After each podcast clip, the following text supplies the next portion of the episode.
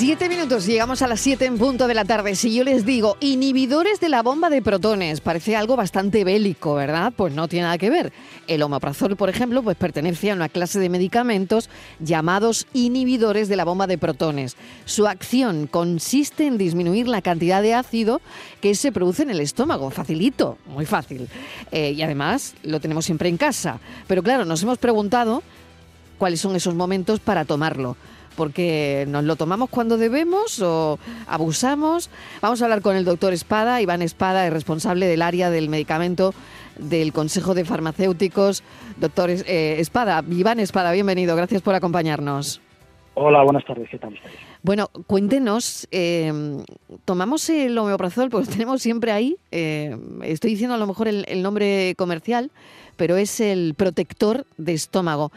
¿Cuál es el momento? En primer lugar, hay que dejar claro que, al contrario de lo que has indicado, no es un protector de estómago. no lo es. Es un medicamento, no, no lo es. Y es por eso por lo que en muchas ocasiones hacemos un uso inadecuado y abusivo. El omeprazol es un medicamento antiulceroso que, como esta vez sí muy bien has dicho, lo que hace es que reduce la producción de ácido en nuestro estómago. Por este motivo lo vamos a usar en enfermedades que están relacionadas con este exceso del ácido, como puede ser pues el reflujo gastroesofágico o la úlcera gastroduodenal. En ocasiones también se combina con antibióticos para erradicar el famoso Helicobacter pylori, una bacteria que coloniza el estómago y en muchas ocasiones es la que está detrás como agente causante de estas úlceras de estómago. Y también hay que recordar que este medicamento lo tenemos presente en ciertas presentaciones que no necesitan receta y que están utilizándose para el tratamiento de la acidez gástrica, un tratamiento sintomático. Por otra parte, en ocasiones sí es cierto que se va a usar como preventivo de la úlcera de estómago producida por antiinflamatorios. Pero este uso, que en muchas ocasiones, como estamos diciendo, es abusivo, debe restringirse únicamente para pacientes que tienen muy alto riesgo de úlcera, como suelen ser pacientes de edad avanzada o personas que han experimentado una úlcera o hemorragia gástrica con el tratamiento previo con un antiinflamatorio. Por lo tanto, claro, eh, qué pautas hay que seguir. Al, final, mm, bueno, no es, no es, lo estamos haciendo mal si nos tomamos ese medicamento porque hemos tenido una comida copiosa y, vamos a prevenir tener acidez por la noche. Claro, este medicamento nos sirve para eso, ¿no?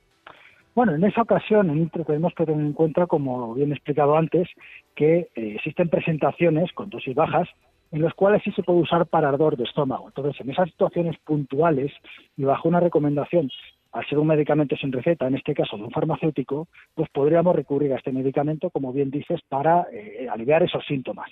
No obstante, la recomendación tiene que ser siempre moderar un poco el consumo de alimentos.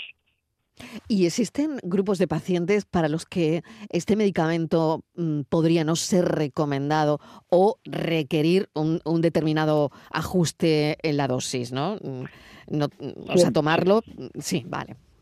Sí, sí, sí. Siempre tenemos que tener en cuenta que los medicamentos eh, son eficaces en las condiciones aprobadas y un uso por un paciente en el cual no sea recomendable, pues puede ser mayores los riesgos que produzca este medicamento que los potenciales beneficios. son medicamentos que suelen ser bien tolerados, pero el problema que solemos tener es en personas lógicamente alérgicas no deben de tomarlo. Y lo que siempre hay que limitar mucho es el uso a largo plazo.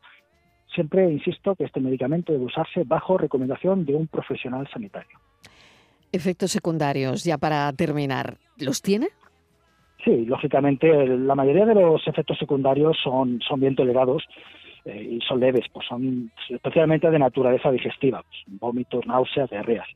El problema que suele aparecer en estos medicamentos es un uso a largo plazo, en el cual puede producir pues déficit de ciertas vitaminas como vitamina B12 y también trastornos pues de absorción de otros medicamentos. Pues muchísimas gracias, Iván Espada, responsable del área del medicamento del Consejo de Farmacéuticos. Un saludo.